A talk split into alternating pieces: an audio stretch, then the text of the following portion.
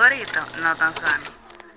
Una de las grandes paradojas de nuestro tiempo es que a pesar de que estamos profundamente interconectados, seguimos con el temor al otro, al distinto, al diferente, al inmigrante, al extranjero, al totalmente diferente al que no encaja en nuestros patrones culturales o nuestra forma de ver el mundo. Este problema le ha interesado bastante al pensamiento filosófico y de él vamos a hablarlo cuando toquemos el tema de la otredad con el filósofo José Suriel después de los patrocinadores. Yo, disfruta el sabor de siempre con harina de maíz mazorca y dale, dale, dale, dale. La vuelta al plato. Cocina también empanada. Juega con tus hijos, ríe con tus panas. Disfruta en familia, una cocinada. Tu mesa la silla nunca tan contada. Disfruta el sabor de siempre con harina de maíz mazorca y dale, dale, dale, dale. La vuelta al plato. Siempre felices, siempre contento. Dale la vuelta a todo momento. Cocina algo rico, algún invento. Este es tu día, yo lo que siento. Tu harina de maíz mazorca de siempre, ahora con nueva imagen. Para cosechar lanzadores hay que sembrar disciplina. Para cosechar jonroneros hay que sembrar honestidad. Para cosechar grandes ligas hay que sembrar valores. Porque los grandes ligas no crecen en el monte, se cultivan. Así como el mejor arroz.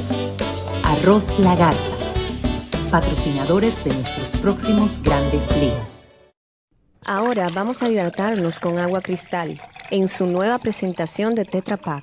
Agua cristal, menos plástico, más vida. Cada uno de nosotros tiene una forma diferente de celebrar el éxito.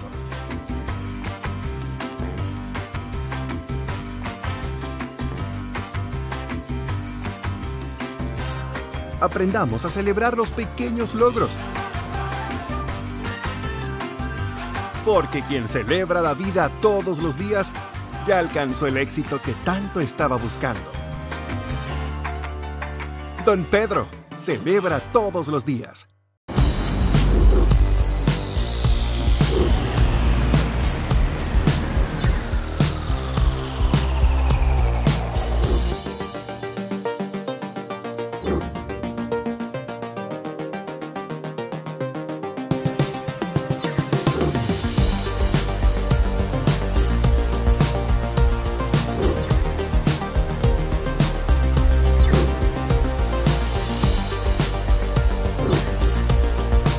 Maximiza tu negocio con las nuevas tarjetas comerciales BIS, con atractivos beneficios para tu business. Esto es BIS, la nueva forma de hacer negocios. Popular, a tu lado siempre. Bao Media Group. Podcast. Coberturas. Documentales. Reserva tu espacio con nosotros. Escríbenos vía DM. Un cuerito no tan sano. Comparte. Recuerda darnos tu like y activar la campanita para notificaciones. Bao Media Group presenta Conversaciones de la Caverna, conducido por Leonardo Díaz. Hola José, bienvenidos a Conversaciones de la Caverna. Eh, vamos a tocar eh, el tópico de lo que se ha llamado en el pensamiento contemporáneo el problema del otro, ¿no? ¿Qué, qué significa este problema? ¿No? ¿A qué se refiere el tema de la otredad, ¿no? Parece un término muy pomposo, muy complejo, pero en el fondo está hablando de cosas muy concretas, ¿no? Y que tienen que ver mucho con nuestro tiempo, ¿no? Bienvenido. Muchas gracias, profesor Leonardo. En el pensamiento filosófico contemporáneo, específicamente en Emanuel Levinas, que es uno de los autores en los que yo más he profundizado, el problema del otro es una situación muy concreta, relacional, cómo yo me relaciono con esa otra persona.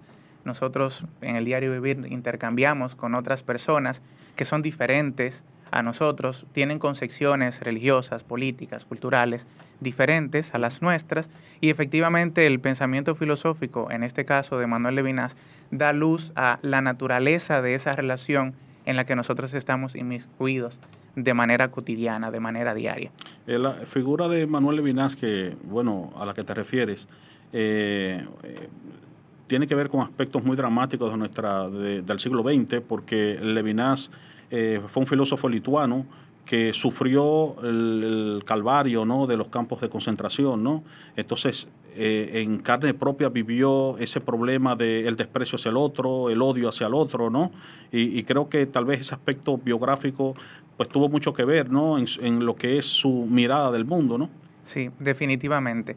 Incluso el, la manera en la que él establece una relación entre mi persona y la otra estará marcado específicamente por los remanentes de esos episodios traumáticos con los que él tuvo contacto.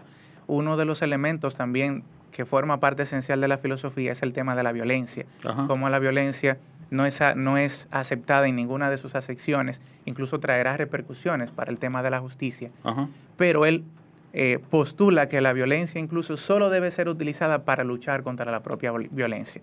Obviamente la filosofía, su filosofía está eh, influenciada directamente por esos acontecimientos traumáticos que vivió ligados al, tema de genocidio.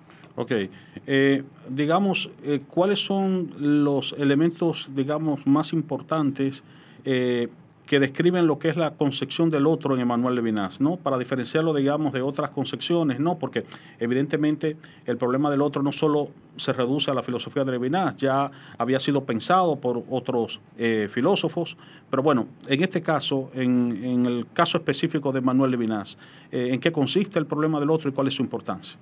Bien, en el caso de Levinas, el salto que da este filósofo es centrar la relación con él desde la perspectiva ética, dándole una prioridad en tanto que yo tengo una responsabilidad inquebrantable hacia ese otro, para dar respuesta a un llamado a responsabilidad que incluso está en mí y que de hecho es una de las críticas que se le hace a su filosofía. Levinas lo que hace es plantear una, una responsabilidad perdón, irrevocable de mi persona hacia el otro y lo que plantea es eh, una relación eminentemente ética. Sabemos que durante el siglo XX se hicieron varias reflexiones enfocadas en el tema de la ontología y Levinas trata de dejar de lado ese posicionamiento para dar entrada a una relación más eh, ética, vista desde la perspectiva ética. Sí, en, ese sentido, digamos que esa concepción de Levinas lo confronta con la filosofía de Martin Heidegger, ¿no? Heidegger, había hablado de que somos seres eh, eh, relacionados también, seres con el, en el otro, pero más bien la visión de Heidegger es ontológica, no metafísica, y, entonces, pues, lo que hace Levinas es distanciarse de esa concepción que la ve un poco abstracta, ¿no? Sí, de hecho, él, él hace una reflexión bastante amplia sobre el tema de la intencionalidad de la conciencia, de cómo yo no puedo eh, eh, totalizar al otro desde, desde mi subjetividad. Hace una, toda una crítica a ese proceso que antes Heidegger había eh, planteado. Importante, Levinas toma de las fuentes de Heidegger, pero lo supera en tanto que plantea una relación diferente, no solo desde lo que el ser humano puede captar desde su conciencia. Ok. Cuando tú hablas de no totalizar desde la subjetividad, ¿a qué te refieres? No? Creo que es un término importante, ¿no? Eh, eh, ¿Qué es lo que quiere, digamos, el lenguaje llano significar esa expresión? En términos muy sencillos, toda la filosofía de Levinas se resume a que yo como persona me voy constituyendo como tal con miras a, la, a dar respuesta a ese llamado a responsabilidad por parte del otro yo no puedo totalizar al otro en tanto que no lo puedo reducir a mis creencias, a mis eh, convicciones, a la idea incluso que yo tengo de ese otro. De hecho, Levinas se posiciona en tanto que dice que el otro se escapa a cualquier concepción que yo tenga de él. Eh, ciertamente, eh, esta concepción tiene mucho que ver con las concepciones religiosas que tiene Emmanuel Levinas por el tema de ser judío y eso. Su filosofía está muy influenciada por el tema de trascendencia, de infinito y de la huella del infinito que está en el otro. Vamos eh, más adelante a, precisar esos términos, pero quiero retomar esa idea de eh, la idea de que el otro es irreductible porque digamos que de manera natural nosotros tendemos a reducir a los otros, ¿no? Necesitamos como escamatizar para de una manera u otra comprender y si tú quieres hasta para sentirnos seguros con respecto al otro, ¿no?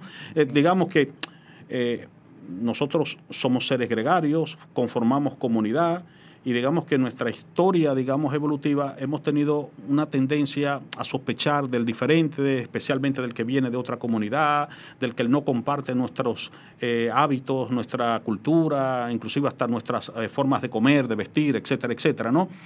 Y, y una manera un poco de, si se quiere, aplacar ese monstruo es reducirlo a esquemas y, a veces a esquemas que responden a prejuicios identitarios negativos, ¿no? Con lo cual manejamos un poco nuestras ansiedades, ¿no? Las, las ansiedades que, generan, digamos, esos que son diferentes, ¿no?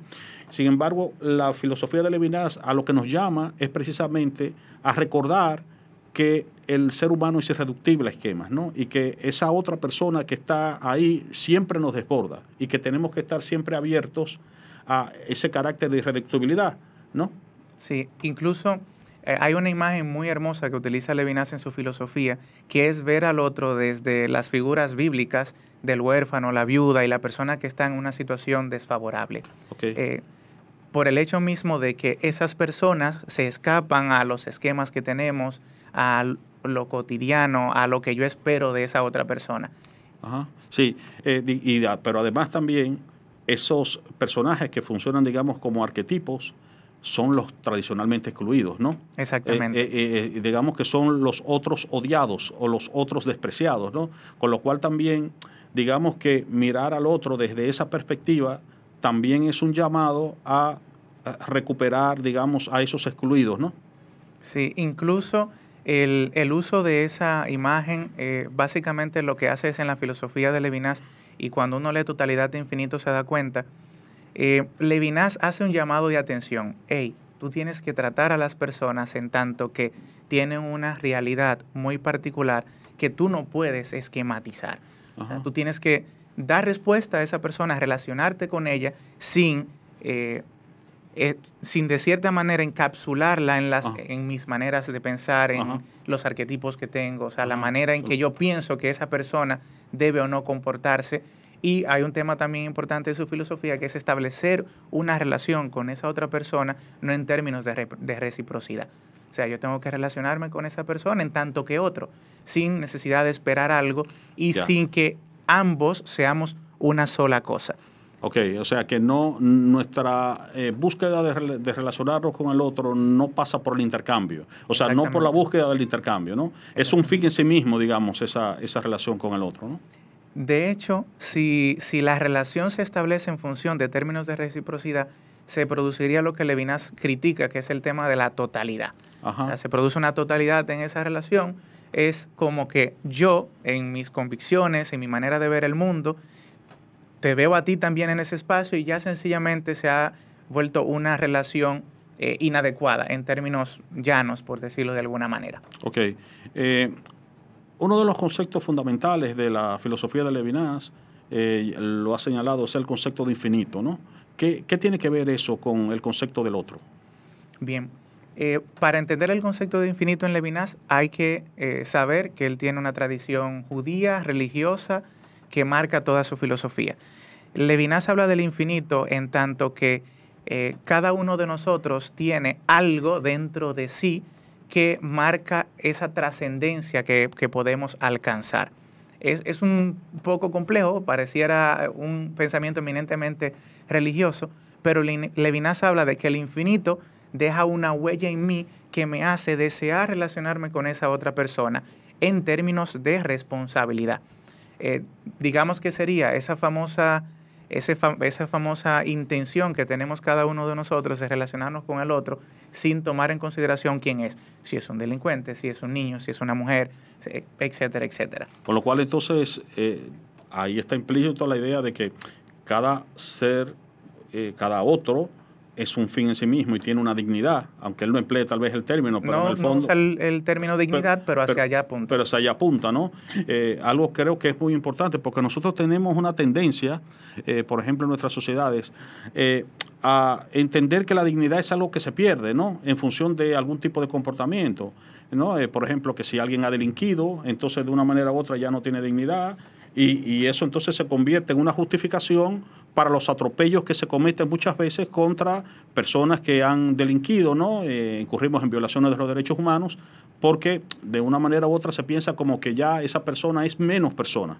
Y, yo creo que esto es importante, ¿no? Eh, es algo recurrente, digamos, en, en, la filosofía política y en la ética contemporánea, la cuestión de que, de que no, de que hay un valor que es inherente a la persona y que no se pierde independientemente de los actos o, de los pensamientos que podamos externar, ¿no? De los actos, de los pensamientos, de la condición de esa persona, de las creencias que tiene. Eh, la relación con la otra persona debe superar en el sentido de, quizás no estar condicionada por estos elementos. Indistintamente la persona con la que yo me relaciono debe ser tratada desde la perspectiva del otro. Yo debo ser responsable, eh, debo relacionarme de manera libre, por decirlo de alguna manera, con esa persona, indistintamente de su condición, las creencias que tenga, etcétera, etcétera. Vamos a hacer ahora una pausa y en breve continuamos con este interesante tópico. Soy Nadia Lugo y este es mi libro El ruido invisible, un libro de ficción dominicana a la venta en la librería Mamey y lo pondremos a circular jueves 13 de abril. Espero verlos a todos allá. Es un libro que trata sobre historias fuertes, historias con unos finales y unos personajes muy diversos. Y nada, no les voy a contar más. Ojalá les guste.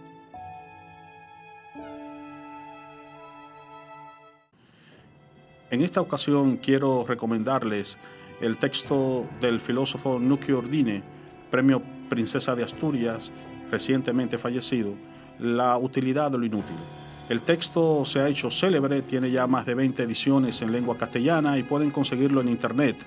Y es una llamada a favor de los saberes humanísticos, una llamada de alerta de que necesitamos recuperar los saberes humanísticos en una época donde los marginamos por nuestra obsesión eh, por el mercado, por potenciar fundamentalmente los saberes tecnológicos. A través de una erudita, pero al mismo tiempo también eh, entretenida eh, lectura, podemos accesar a lo que son los clásicos que enamoraron a Nuki Ordinen y, y que han formado a la civilización occidental.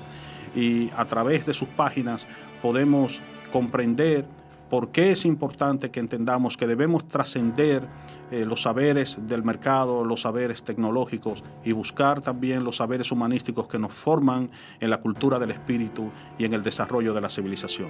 Así que encarecidamente les recomiendo la utilidad de lo inútil de Nuccio Ordine. Conversaciones de la caverna. Habías hablado eh, del concepto de infinito, ¿no? Y relacionándolo con el concepto del otro en Levinas. Y quisiera que retomaras un poco este término relacionándolo con el de trascendencia también, ¿no? Eh, que usualmente se entiende en términos meramente religiosos, ¿no? ¿A qué alude Levinas con esto, ¿no? de nuevo, infinito, infinitud y trascendencia. Bien. Eh, Emmanuel Levinas, para ir desde, desde los orígenes de su filosofía, habla de, un proceso de construcción del yo. Esa es la primera parte de Totalidad de Infinito, es de hecho prácticamente la mitad del libro. Yo me voy construyendo como, como persona, lo estoy traduciendo a términos eh, llanos para que se entienda. Yo me voy construyendo como persona, pero en términos de un ser para el otro. Eh, Levinas, al abordar el tema de infinito, habla desde dos perspectivas. La primera es que hay una idea de infinito en mí que me llama a la responsabilidad del otro. Y el infinito desde la perspectiva de una huella de algo que es trascendente en esa otra persona, que me hace abocarme hacia esa persona y eh, es lo que, me, lo que me despierta, por decirlo de alguna manera, esa responsabilidad que yo tengo con esa persona. El término de infinito se refiere a esa trascendencia que podemos tener cada uno en esa relación. Ok, y que implica siempre un desbordarme a mí mismo, ¿no? Un, un, digamos, eh, ampliarse, digamos, o no sé si tal vez el término apropiado sea arrojarse, tal vez no, eh, pero sí, digamos, abrirse tal vez sea un término más adecuado, ¿no? Eh, a, ese, a ese otro, ¿no? En la relación. Sí. también quizás hacer la salvedad de que cuando Levinas habla de relación ética, de la manera en la que se debe dar la relación, la interacción cara a cara no se entiende únicamente con que usted y yo nos estamos relacionando, sino que esa relación trasciende al simple compartir de una persona y otra persona. Ok. Ah, bueno, vamos ahora a introducir otro concepto importante que, está conectado con todos los otros que hemos visto hasta ahora. Es el concepto del rostro, ¿no? eh, eh, ¿a qué alude Levinas con el problema del rostro? Bien. Eh, a mí me, me, ha, me, ha, cautivado mucho eh, durante todo el estudio de Levinas el tema del rostro, porque inicialmente cuando yo lo leía, es una anécdota muy personal, yo decía, bueno, Levinas está hablando de, de las facciones, Ajá. de cómo yo al ver a la otra persona, pues le reconozco como otro y bueno, veo una persona triste, debo dar una respuesta ante una situación que eventualmente está pasando esa persona.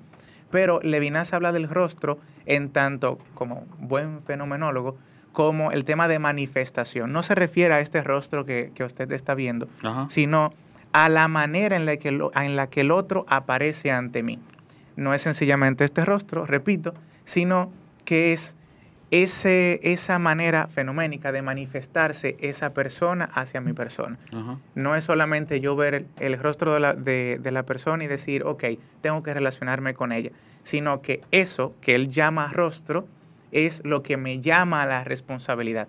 Siempre vamos a terminar con el término de responsabilidad, Ajá. porque al final Levinas establece la relación en términos de una responsabilidad final a la que yo debo dar respuesta. Algo de lo que no puedo, digamos, escapar sería Efectivamente. entonces. De hecho, es una de las grandes críticas que hacen algunos filósofos y pensadores al pensamiento levinasiano. Sí, ¿En qué sentido? ¿Cuál sería en el la sentido crítica? de que, ok, si yo como ser humano me, me, constituyo como tal para dar respuesta al otro, hay de cierta manera una predisposición, una predestinación uh -huh. hacia dar respuesta a ese llamado a la responsabilidad. Uh -huh. Pero ahí Levinas lo que introduce es el término de, del infinito eh, y de cómo yo doy respuesta al otro no por una eh, obligación, sino por una responsabilidad eh, inquebrantable, no puedo escapar de ella, pero no como predeterminación, sino como un deseo del otro, uh -huh. como una, eh, quizás no, no, sea muy concreto decir necesidad, pero el infinito en mí me abre, Levinas usa un término muy bonito que es el hambre no para satisfacer un vacío, ni para obtener el pan, sino por el mismo hecho de la necesidad de buscar a la otra persona. Ok. Eh, eh, se ha hablado del humanismo del otro, ¿no? Eh, ¿A qué se refiere eso, no? El humanismo del otro en la filosofía de Levinas. Bueno, eh, la perspectiva de, filosófica de Levinas incluso ha sido leída desde muchas perspectivas, tomando como punto de partida la importancia que reviste la filosofía de Levinas en cuanto a atención a la otra persona, al, a la persona desfavorecida, a la persona que está en alguna situación de debilidad, etcétera, etcétera. Incluso la filosofía levinasiana ha sido leída, por ejemplo, desde el ámbito del trabajo social, cómo dar, eh, cómo atender a, a, personas en contextos desfavorables, al tema migratorio, cómo yo desde mi condición de ciudadano, con unas concepciones muy particulares, doy respuesta a esta otra persona que tiene una condición diferente, incluso desde el punto de vista eh, educativo, cómo el docente da respuesta al llamado responsabilidad del estudiante. Con relación a la pregunta es, la filosofía de Levinas encaja perfectamente desde un, desde un pensamiento eh, humanista en tanto que da respuesta a la condición humana, a la dignidad que tiene cada uno uh -huh. y al respeto que yo debo tener delante de esa persona y para con esa persona. Eh, quiero retomar un tópico que has eh, tocado eh, y que es de suma importancia, el tema del inmigrante, ¿no? Eh, nosotros como bueno como digamos todas las sociedades recibimos inmigrantes hay una tensión constante con frecuencia con los inmigrantes especialmente cuando eh, son pobres eh, cuando no encajan dentro de nuestros esquemas nuestros prejuicios identitarios y cómo digamos podemos dar una mirada al problema de la inmigración desde esta filosofía del otro de Levinas bueno es un reto ¿Mm?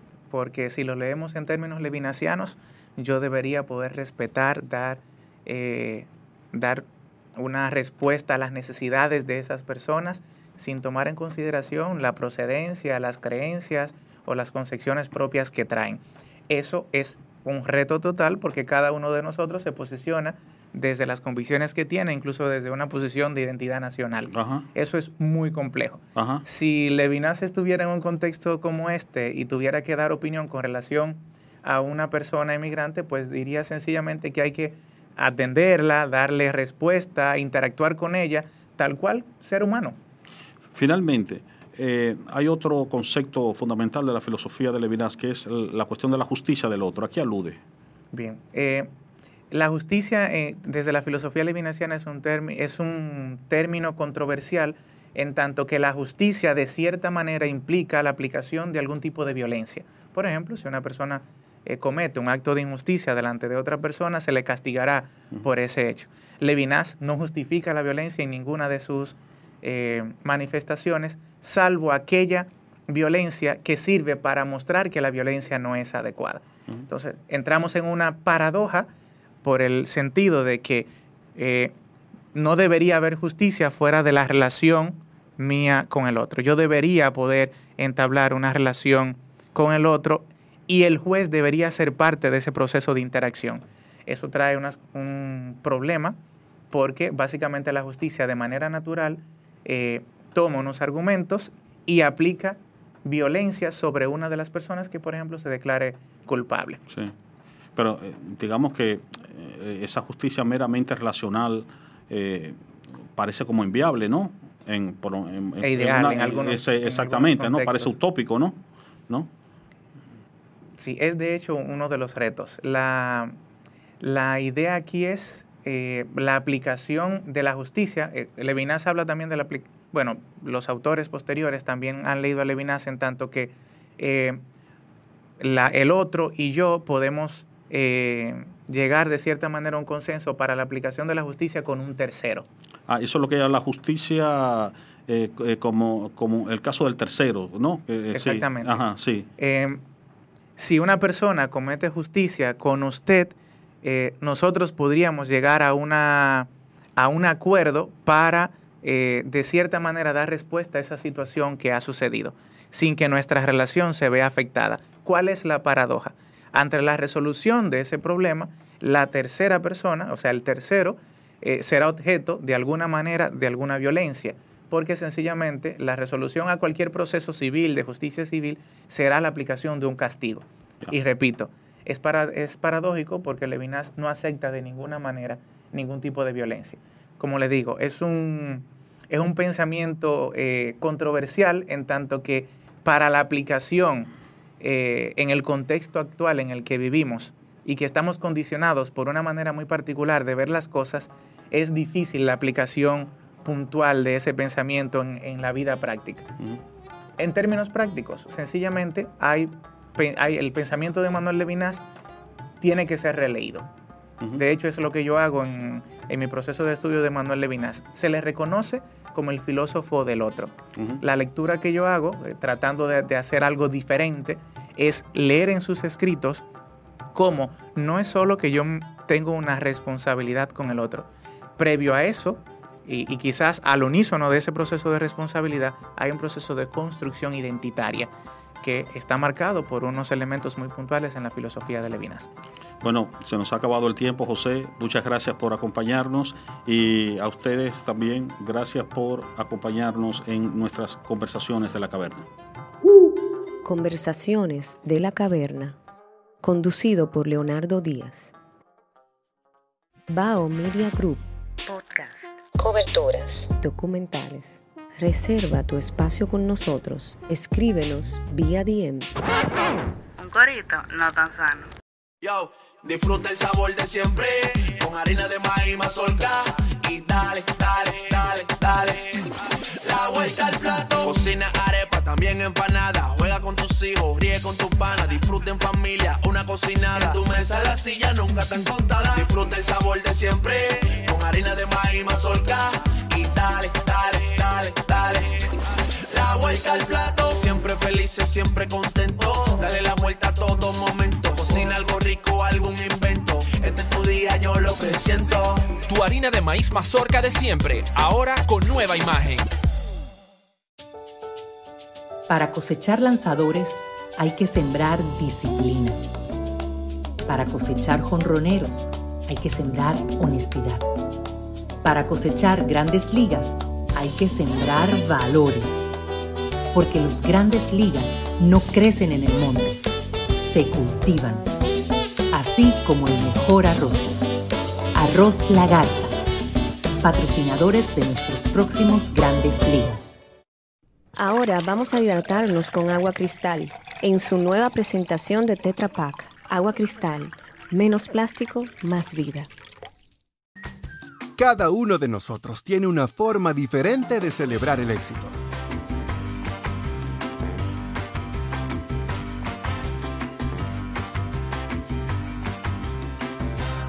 Aprendamos a celebrar los pequeños logros. Porque quien celebra la vida todos los días ya alcanzó el éxito que tanto estaba buscando. Don Pedro, celebra todos los días.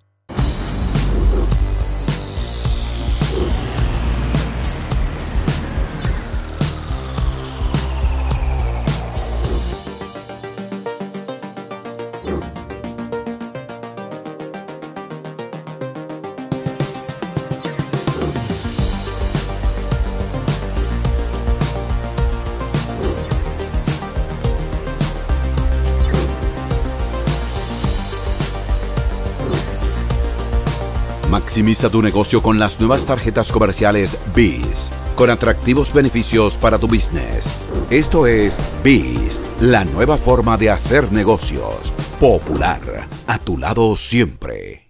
Comparte, recuerda darnos tu like y activar la campanita para notificaciones.